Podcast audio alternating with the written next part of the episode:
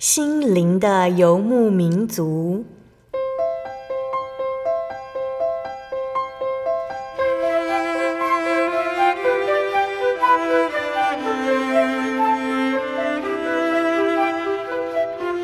在这个谁都不管谁的后现代社会里，每个人的心灵都是游牧民族。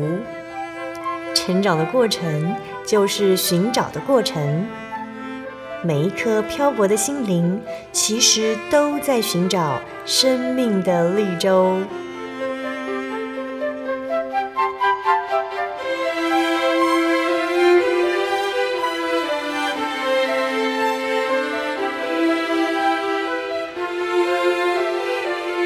本节目由真耶稣教会台湾总会制作，欢迎收听。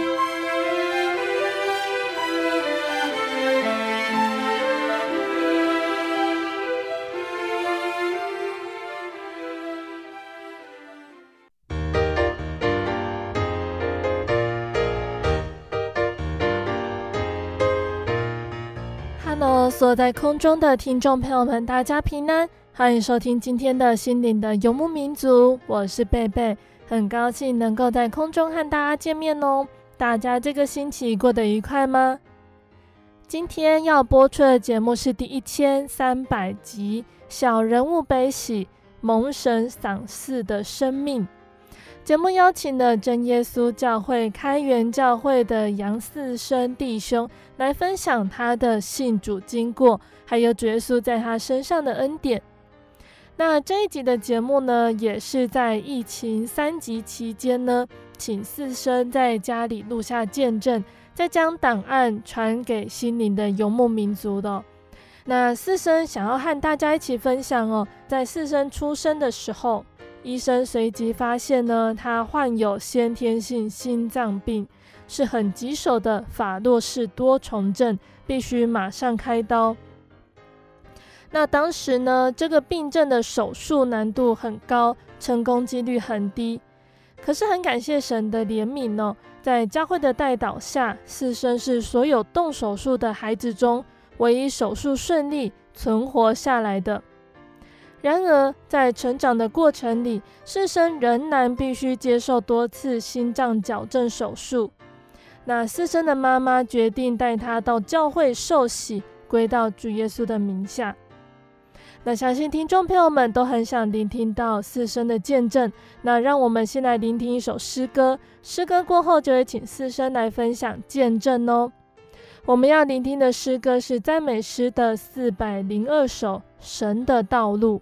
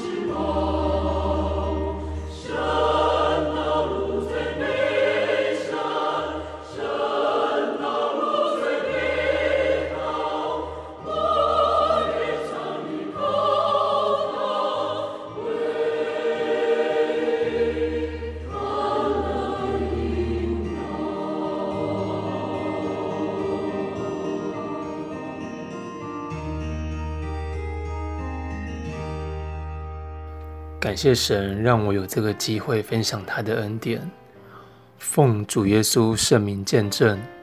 首先，我要来分享我小时候的故事。我妈妈还年轻的时候，她是幼稚园老师，那她很喜欢小孩，尤其特别会去关怀一些呃家庭比较弱势的孩子，把那些孩子当做自己的小孩一样照顾，也跟他们很亲密。那别人的小孩都尚且这么疼爱了，何况是自己的小孩呢？在妈妈结婚之后，她陆续生下姐姐跟我，那她也是非常开心，因为终于可以把这份爱留给自己的宝贝了。可是当我出生没多久，医生就发现我好像有点不太一样，我的气色看起来非常的暗沉，而且还缺氧，会喘。那经由医生初步的诊断后，才知道说，原来我患有先天性的心脏疾病。那心脏疾病在当时的医疗环境是非常难去治疗的，所以听妈妈说，我那时候是以急诊的方式，从台南的成大医院送往台大的，呃，台北的台大医院。那三十年前，也只有台大医院的医疗环境跟资源是最好的。所以只能赶紧往北送急诊。那听说在送往的过程中，救护车还发生了车祸，于是医院又赶紧才派第二辆救护车来支援。那这整个过程对妈妈来说是非常焦急、非常害怕的，也很紧绷，因为很害怕错失关键的治疗时间，然后失去得来不易的小孩。所以这趟路程等于是要跟时间赛跑，那当然这段记忆我是没有的，所以我也没有办法去想象跟体会我妈妈的心情。那感谢神的保守，最后抵达台大医院，那也做了更详细的诊断跟治疗。那诊断后，医生宣布我罹患的疾病是先天性心脏疾病，法洛氏多重症。肺动脉闭锁不全，这个是疾病的全名。法洛氏是它的专有名词。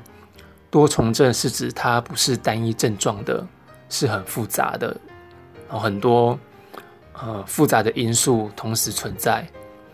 那因为心肺器官本身先天性的缺陷，以至于严重影响到它本身的运作跟功能。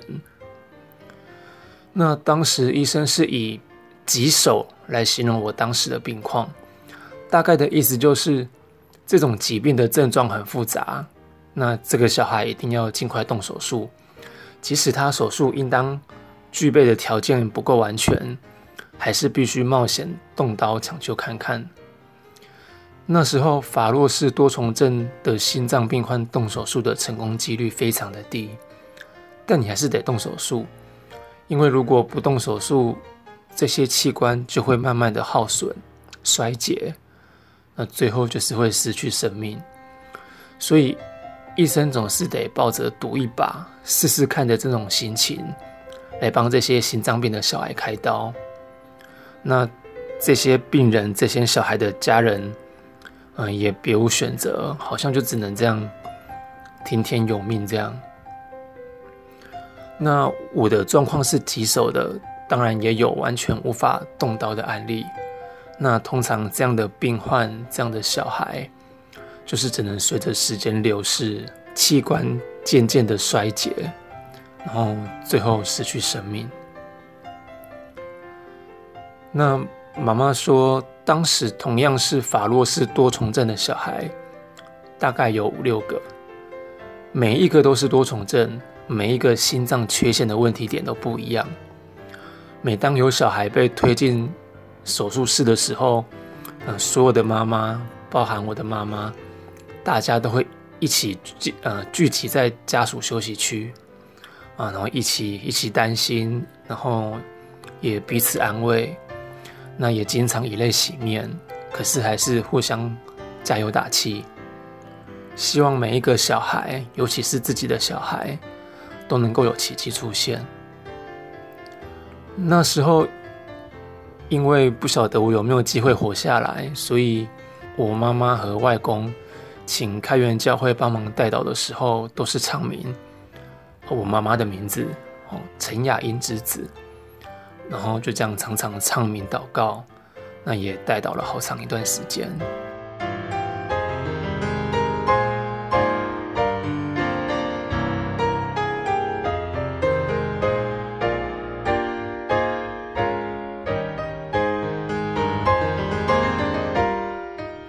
那一段时间对这些妈妈来说是非常煎熬的。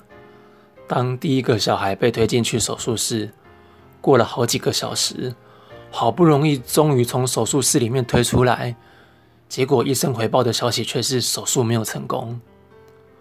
第一个推进去的是这样，第二个推进去的也是这样，一连几个排在后面要动手术的小孩的妈妈，看到前面的手术推出来的小孩都是以失败收场。那是很打击信心的。别人的小孩手术都没有成功，那我的小孩手术是不是也会失败？那这些妈妈一个比一个更担心，一个比一个更害怕，好像心脏病的小孩根本没有活下来的希望。所以那时候我妈妈也只有请开元教会帮忙加强祷告，加强为陈雅英之子祷告，因为人所不能的。最后还是得靠神，也只能靠神。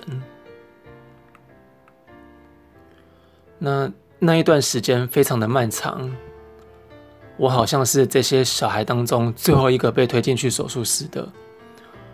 那这种心脏病的手术难度非常高，手术前就得做许多的检查、诊断，那医生还要开会要评估，等一切决定就绪之后。才安排手术的时间。那也因为手术的难度很高，所以医生一天只会排一刀而已，好让自己在执刀的时候可以完全的专注、专心面对每一个开刀的病患、每一个小孩。那这一刀开下去，很长就是七八个小时起跳，或是十个小时起跳。今天开完，可能又过好几天才会开第二刀。因为医生都有固定的开刀日程啊，例如说周一、周四、啊周二、周五。那如果遇到台风天，那整个手术的排程又要再往后延。所以其实轮到我开刀的时候，可能又已经过了好长一段时间了。那很感谢神的怜悯，还有教会长时间的代祷。我妈妈说。我是那时候所有动手术的小孩当中，最后唯一手术顺利存活下来的。那感谢主，当手术成功，病况逐渐回归稳定之后，妈妈当然是非常开心，很感谢主没有让她失去这个宝贝。那一段时间之后，有同龄来问我外公说：“诶，既然这个小孩现在已经脱离险境。”那有没有考虑帮他取一个名字？不然每次唱名祷告的时候都不知道这个小孩是谁。那我外公就说，这个小孩要叫次生，因为他是我们祷告神啊，我们一起祷告神，一起仰望神，神怜悯而保存下来的生命。所以我的名字杨次生，它背后的故事和意义就是仰望神赏赐生命。那这是我生命的第一个见证。那从前我的家人仰望神赏赐生命，肉身的生命，今天我自己也仰望神赏赐生命，盼望能够得到属灵永远的生命。啊，感谢主。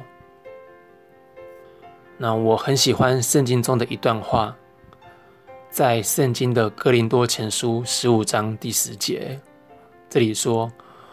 我今日成了何等的人，都是蒙神的恩才成的。哇，我觉得这句话真的是实实在在的。今天我还可以活着做这个做那个，我可以做很多自己喜欢和想做的事情，都是因为神的恩典，今天跟我同在。那我真的觉得自己是靠神怜悯才一直活着的。那这是我第一个见证。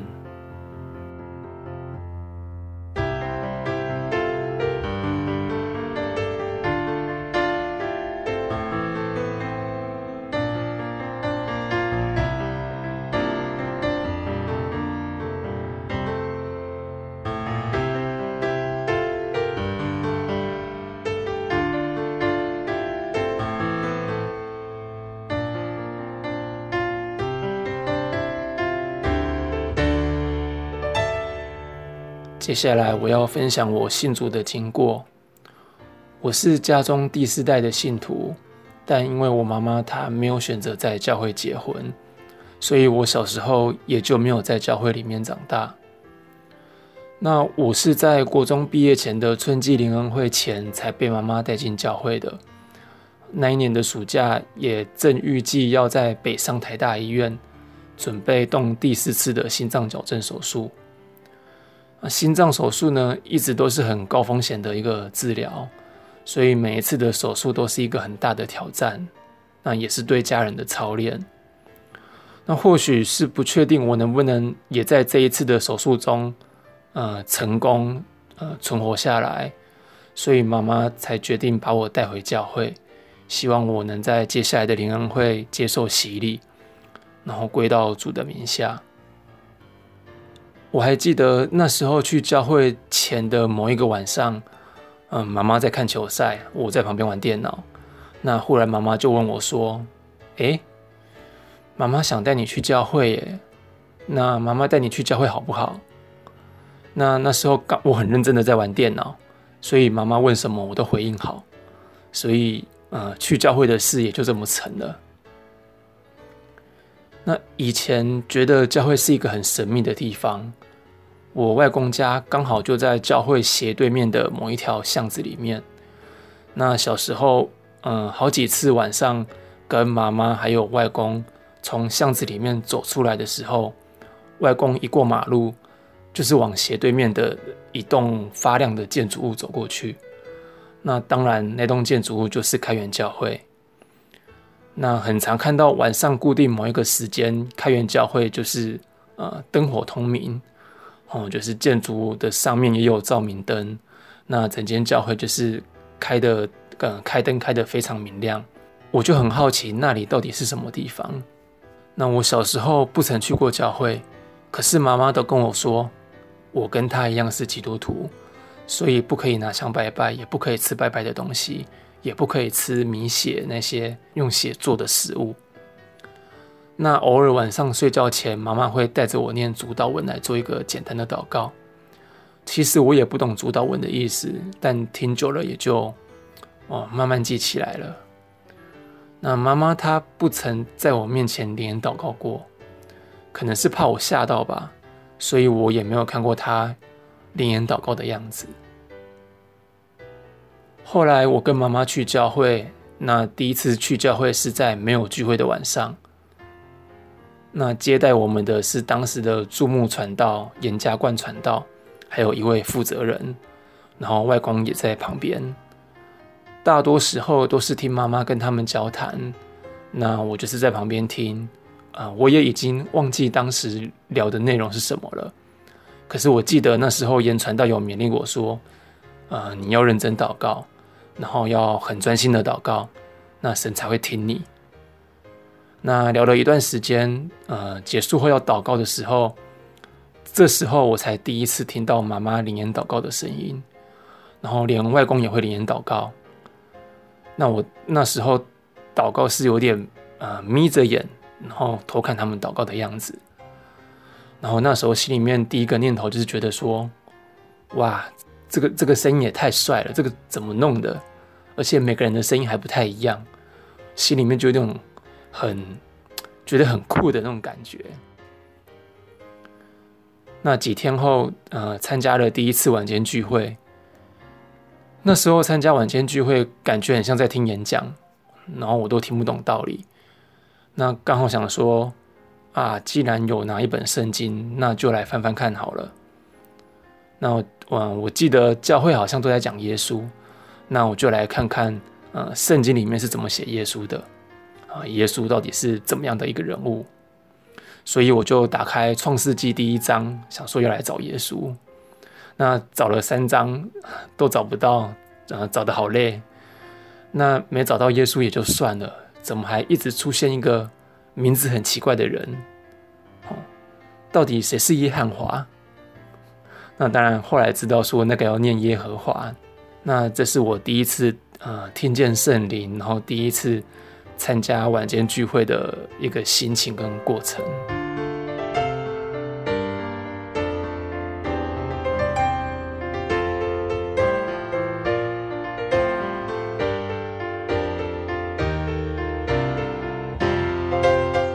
感谢主，我就在那一次的春季联欢会顺利的受洗，在二零零七年归入主的名下。那在刚信主的前几年，很常是妈妈载我来教会，她把我放下车之后就离开了。那段时间，妈妈也很少来教会。或许神也知道说，妈妈在信仰上，嗯，比较没有办法带领我，所以神安排了几位教员来关心我。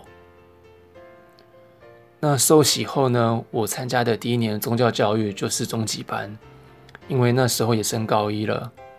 但面对新的环境，啊、新的班级，还有这些同学，我都很陌生。因为毕竟不是和他们从小就在教会里面一起长大的，感觉就是比较啊、没有办法去融入他们，所以我都很安静，也很被动。反倒有时候偶尔会跟老师有一些交谈，那时候就觉得说老师更像我在教会里面的同伴一样。那也很感谢神，那时候安排了几位老师在关心我。那刚信主的第一年呢，外公曾经两次鼓励我可以自己读圣经，那他鼓励我说：“你可以从新约开始看啊，新约的内容比较容易明白。”那我也就是在那时候才在圣经里面找到耶稣的。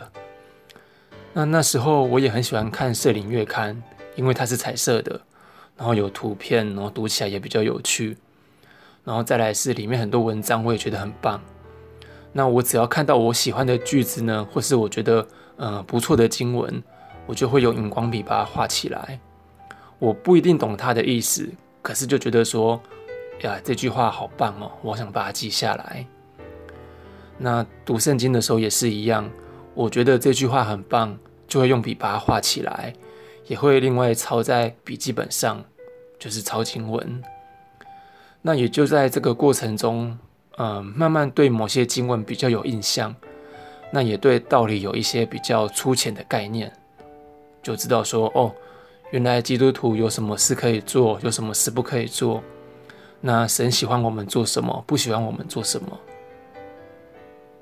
在我信仰的路途上呢，嗯、神一直为我安排带领我的人。刚信主的时候，有外公在鼓励我。那在我高一、高二的时候，有一位周老师很关心我。那到了高三，神又为我安排一位生命的导师在带领我，一位黄老师。那黄老师他很喜欢读圣经，也很重视真理。不管呃，不管今天我们聊的内容是什么，最后都会聊回到圣经里面。那他也真的花很多时间跟心思在教导我跟陪伴我。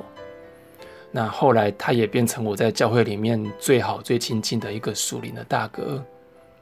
那感谢主，他后来也去读神学院了。但我们偶尔还是会在信仰上，嗯，有一些交流跟分享。那我很感谢神，直到今天，神一直安排很多大哥大姐在我的身边，然后做我信仰上的榜样，也做我的同伴。其中有一位大哥呢，他虽然搬家离开开元教会，但我们仍然会保持联系，偶尔还会通电话。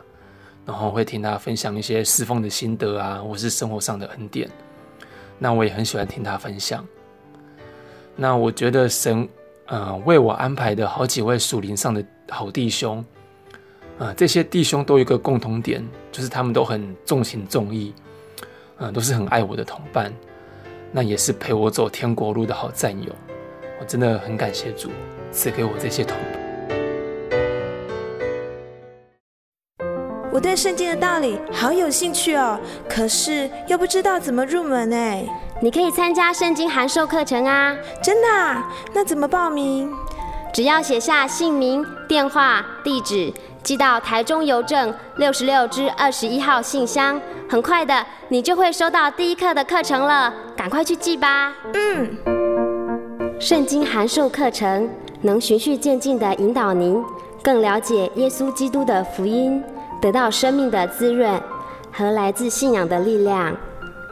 本课程完全免费，欢迎来信台中邮政六十六支二十一号信箱，请注明参加函授课程。愿神祝福您。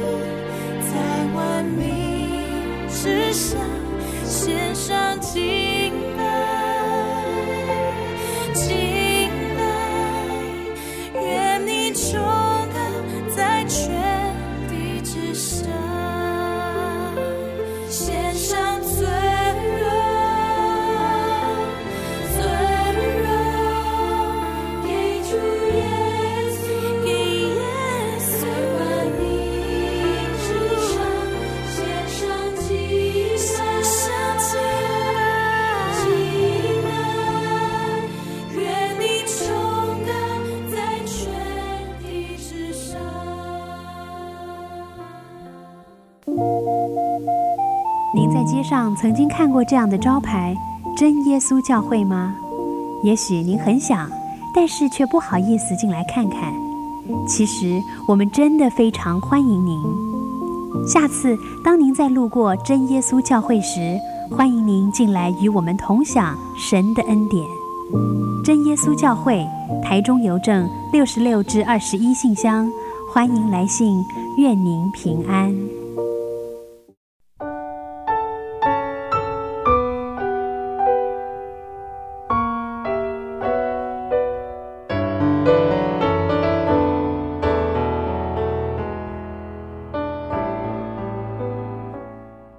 亲爱的听众朋友们，欢迎回到我们的心灵的游牧民族，我是贝贝。今天播出的节目是第一千三百集《小人物悲喜，蒙神赏赐的生命》。我们邀请了真耶稣教会开元教会的杨四生弟兄来和我们分享他的信主经过。节目的上半段，四生和我们分享到，他虽然有着先天性的心脏病。但是蒙神保守，平安的存活下来。节目的下半段，四生要继续来和我们分享他在信仰的这条路上有什么样的体验呢？欢迎听众朋友们继续收听节目哦。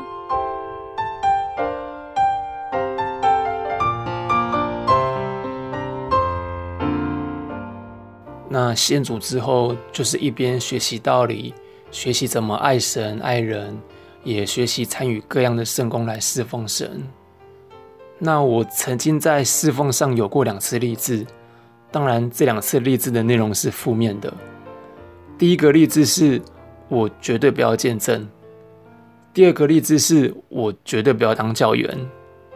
那这两个立志的原因都一样，因为我很不喜欢，也很害怕面对很多人讲话，这让我觉得很紧张，也很有压力。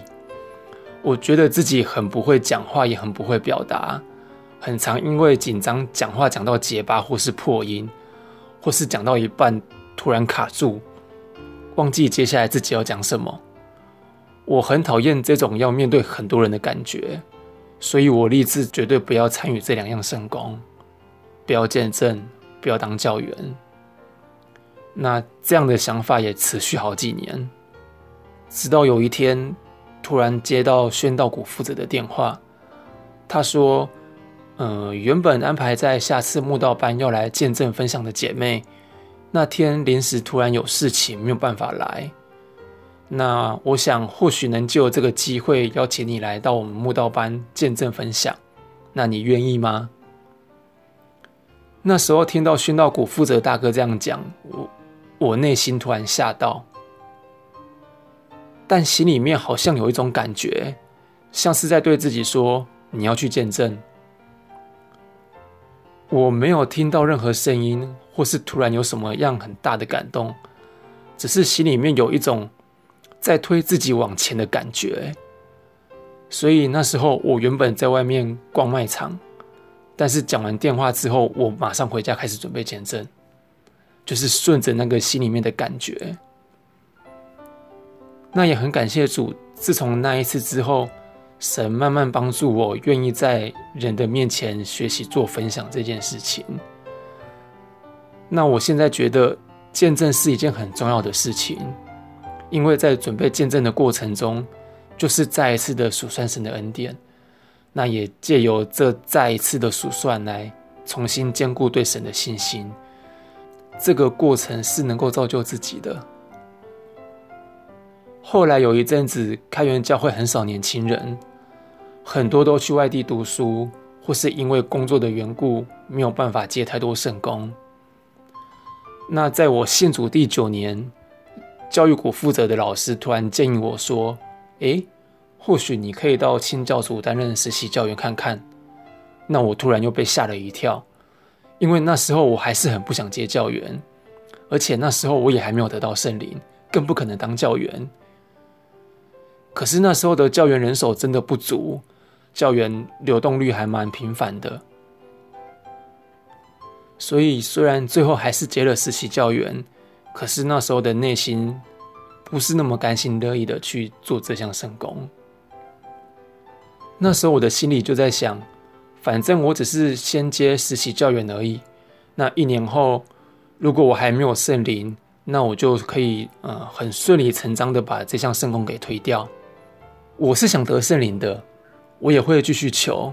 可是我不想接教员，因为当教员教课就要面对很多小朋友，要在很多小朋友面前讲话，那我很不会讲话。那我讲话紧张就会一直结巴，我觉得很丢脸，会很有压力，很讨厌。那时候就常常 有这些心里面的障碍跟想法这样子。但感谢主，嗯、有时候神的带领回想起来真的很奇妙。在那一年的实习，以及在旁边再一次的参与宗教教育的聚会，神让我有一些体会。其中也让我看到那时候宗教教育上的一些软弱跟缺陷的地方，例如，嗯、有些教员会因为家庭跟工作的因素，或是因为有身兼其他的圣工，变得说没有办法时常的陪伴这些宗教教育的孩子，那也真的很可惜。神期待我们能够以基督的心为心，那基督是好牧人，他总不撇下自己的小羊。那我那时候觉得说，我应该要学习主耶稣这种为小羊付出和奉献的心。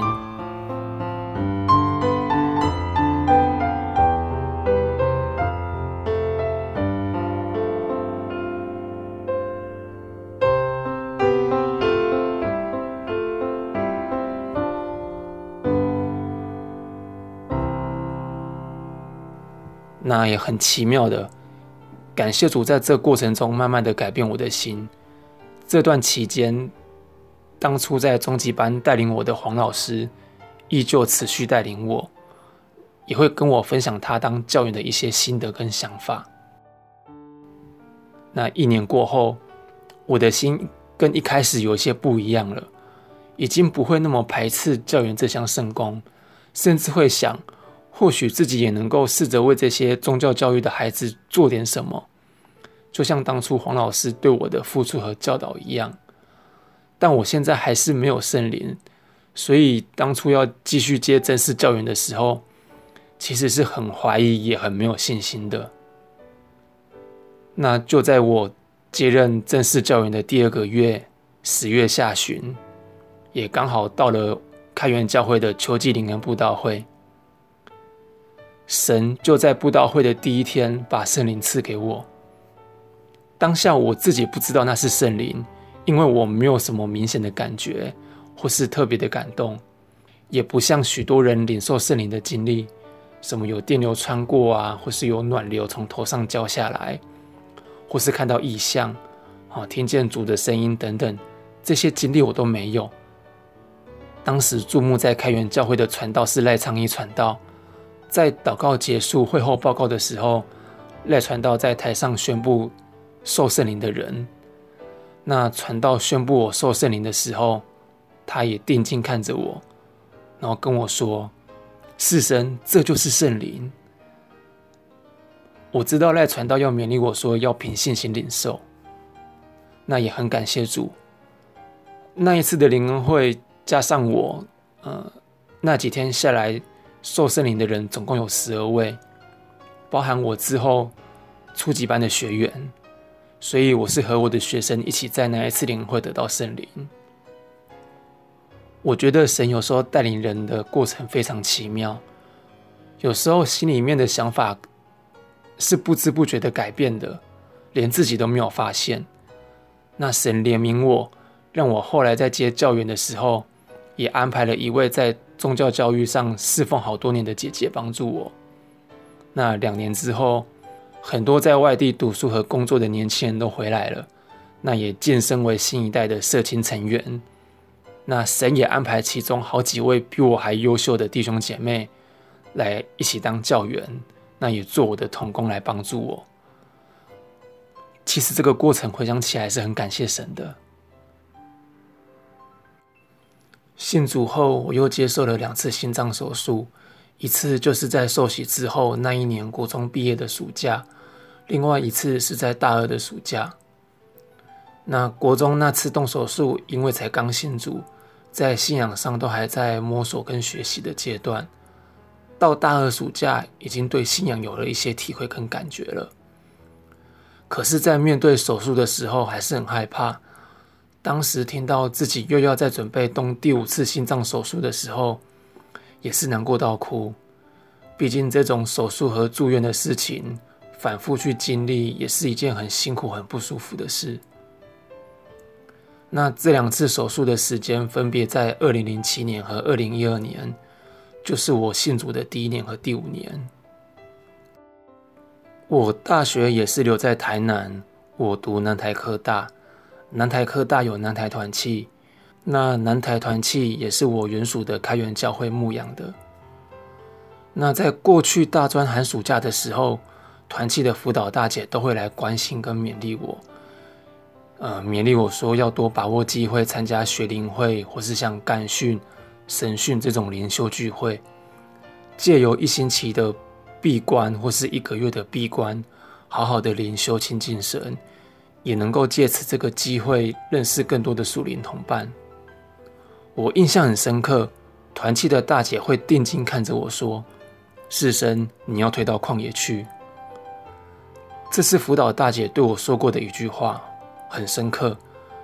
那我也曾经以为徐灵会那样的地方，那样的灵修环境会是我的旷野。那时候我就把辅导大姐对我说的这句话记在心里。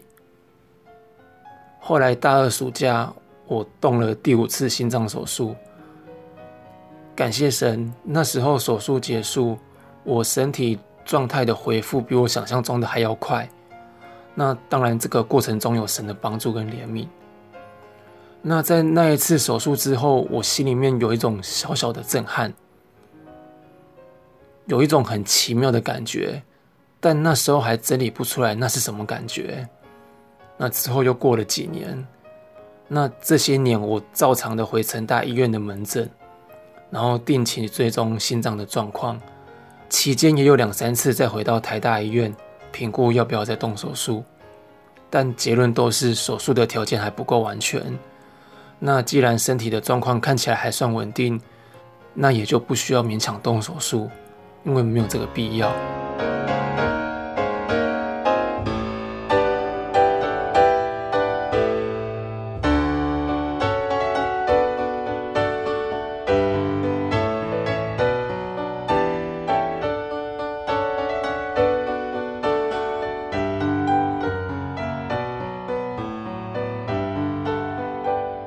过了好几年，直到二零一六年十二月的某一天，我再一次想起辅导大姐对我说过的那一句话：“世神，你要退到旷野去。”后来又想到圣经，终于有了一些心得体会。圣经里面记载许多古圣徒在旷野的见证，像是摩西，他在米甸旷野受神操练四十年，日后他成为世上最谦和的人。而以色列出埃及的第二代选民，他们也在旷野受神的训练四十年，最后他们也成为信心坚定的一代。和约书亚一起攻打迦南，而施洗约翰也在旷野生活。他之后也生出了“主必兴旺，我必衰微”的心志。他一直见证神，引人悔改。回顾过去的信仰片段，总是在传道大哥大姐的勉励下领受教导，偶尔自己才有一些体会。总是觉得自己在信仰上成长很缓慢。反倒后来两次经历手术和不知道要不要手术的过程中，有了不一样的体会。即或今天有许多人为我代祷，若主不愿意，我仍然会丧失生命，手术失败，死在手术台上。因此，对神的主权更加可畏。反之，若主愿意，那就尽管拿出勇敢的信心来信靠神吧。或者今日我已经准备好，能够坦然面对，预备好即将要面临的苦难，神却安排意外的插曲，所以对顺服有了更深刻的学习。神要借此熬炼我，要明白我的心是如何。又或者当我心里很难受的求主怜悯，求神不要再让我自己重复经历相同的苦难的时候。神却让我看见，在他里面有平安，还有许多人更苦的经历，更苦的苦悲，是神已经替我免去的了。或许有人会觉得说：“咦，这些道理并不难明白啊。”但神却是借由这些手术、回诊、检查、反复出入医院的过程、检查报告出来，然后接受医生审判的等等这些事情。来让我有更深刻的体会，也去学习神的律例，来认识神的大而可畏。所以这些病痛的经历更显为宝贵。所以我想，医院才是我的旷野，因为那里才是自己想法真正改变、蒙神亲自教导而得益处、使信心稍微成长的地方。在住院的期间。你真的有更多的时间来整理自己的心情，来思想自己的遭遇，思想自己跟神的关系。在每一次的例行回诊当中，和面对检查报告的审判的时候，也都是再一次的自我重新整理对神的信心。所以，我想，如果哪一天神觉得我灵性又退步或者停滞的时候，又或者有新的功课要再让我学习的时候，或许神会再次把我领到旷野，然后待上一段时间吧。最后分享一段我喜欢的经文，《圣经以赛亚书》四十八章十节：“我熬炼你，却不像熬炼银子；你在苦难的炉中，我拣选你。”我信主至今已经十四年。那信主后，我又动过两次心脏手术，距离最后一次手术也已经十年了。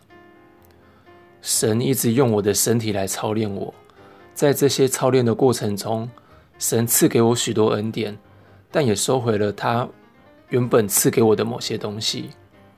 例如，神去年让我在季节转换时会有的过敏忽然好了，那这是我第一次在冬天没有过敏。几乎没有流鼻涕，也没有鼻塞，整个冬天呼吸都很顺畅。那原本我对一些坚果类的食物会过敏，神也让我这个症状突然好了。那这是我发现神赐给我的恩典。但同样的，神也收回了某些东西，例如这几年神让我心律不整的状况有些提升。再来是。有时候回医院检查会需要做电脑断层，那做电脑断层就会打一种药物，叫做显影剂。原本我对显影剂只会感到有点恶心，但现在我对这个显影剂的不适感、不舒服越来越强烈，甚至有时候针刚打下去没多久，还会有一点晕针。那神借着我的身体状况的改变，不断的来操练我。或许有的人会疑问：诶，信耶稣这么久，怎么身体还没有好？怎么感觉身体的毛病好像越来越多？诶，信耶稣不就是为了要得到神的医治吗？那没有得医治，神的恩典到底在哪里？神不是爱你吗？不是向神祷告祈求，神就会应许你吗？那怎么信耶稣这么久，祷告这么久，身体都还没有康复？那这怎么会是一个好的见证呢？那我想跟大家分享一段经节，在圣经诗篇六十八篇十九节，这里说：“天天背负我们重担的主，就是拯救我们的神，是应当称颂的。我们的神是真神，他深深的了解我们每一个人，因为我们都是他造的。”是他的孩子，也因为我们是他的孩子，所以神知道每一个人需要神怎么样去爱他。神是真神，他比我们更了解我们自己。那神知道，我现在自己也知道了。要是今天神把我的心脏病拿掉，让我完全康复，像正常人一样生活，那我就不会一直那么努力的想要把神紧紧抓住了。或许还可能离开他，那我也不会那么的盼望、期待将来能够回天家。神不把我常年疾病的重担拿掉，是因为他要天天跟我一起背负这个重担。神不断借由疾病熬炼我，是希望我能够更坚定对他的依靠和信心。神让我经历这么多次手术，虽然收回我的健康，却又让我。能够每天平平安安的生活，那这是要让我能够更认识他的主权和大能。当我向神祷告的时候，或许神在我健康这件事情上常常是沉默的，但我发现神常常在日常生活中陪我同行，我常常能够体会到他的恩典和帮助。就像圣经另外一段经文所说的。在圣经的西番雅书三章十七节，这里说：“耶和华你的神是施行拯救、大有能力的主，他在你中间，并因你欢欣喜乐，默然爱你，且因你的喜乐而欢呼。”神的爱是默然安静的爱，有时候安静到我们会感觉不到，甚至以为他离开了，但其实神就是一直这样子默默的看顾你，然后保守你。所以我想，不是只有经历大患难得平安，或是常年的疾病忽然得到治愈才是恩典。神不拿走我们生命中的某些重担，是要天天跟我们一起背负它。看似因为这些重担让我们的生活好像变得更辛苦，但这一路上却是常常经历神的恩典，然后帮助我们度过每一个难关。这才是神要给我们的恩典跟体会。也是圣经里面最多的见证。那这是我目前在信仰上的领受跟体会，那也是我对自己的勉励。那我的见证分享到这里，愿一切感谢、赞美、荣耀都归于我的神耶稣。阿门。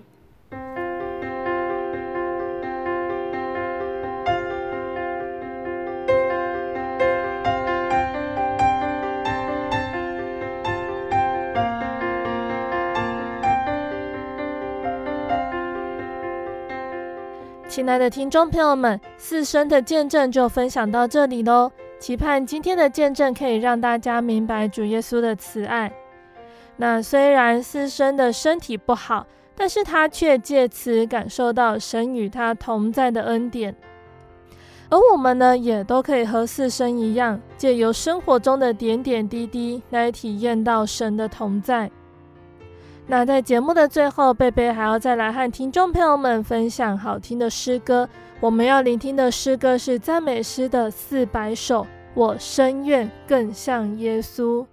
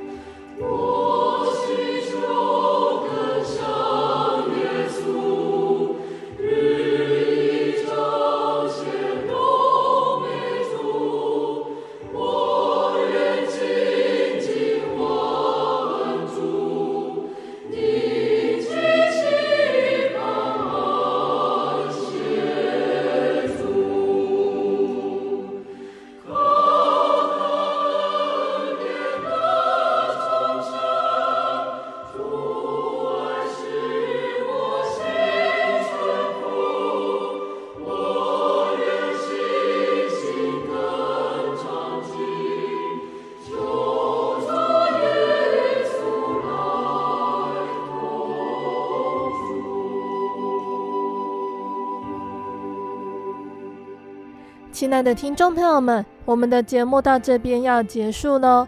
如果喜欢今天的节目，欢迎来信索取节目 CD。如果想要更了解真耶稣教会和圣经道理，欢迎来信索取圣经函授课程。来信都请寄到台中邮政六十六支二十一号信箱，台中邮政六十六支二十一号信箱，或是传真零四。二二四三六九六八零四二二四三六九六八。那我们更欢迎听众朋友们亲自来到真耶稣教会参加聚会，或者是呢收看真耶稣教会聚会的线上直播，一起共享主耶稣的恩典。那如果想聆听更多心灵游牧民族的节目，可以上网搜寻喜信网络家庭收听线上广播。那如果是使用智慧型手机安卓系统的听众朋友们，也可以下载心灵游牧民族的 APP 来收听节目。心灵游牧民族呢，也已经在各大 Podcast 平台上上线了，听众朋友们也可以在 Podcast 平台上收听我们的节目。谢谢你收听今天的节目，我是贝贝，我们下个星期再见哦。我的心是一只心结语。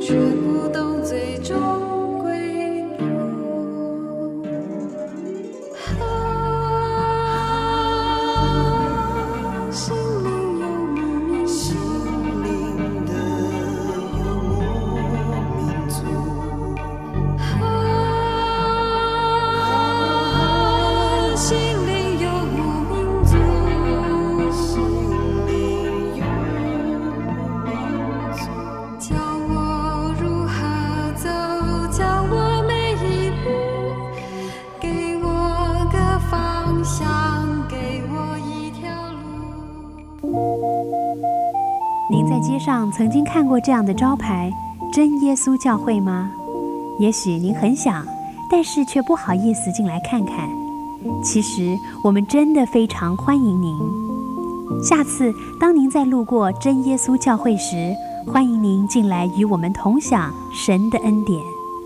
真耶稣教会，台中邮政六十六至二十一信箱，欢迎来信，愿您平安。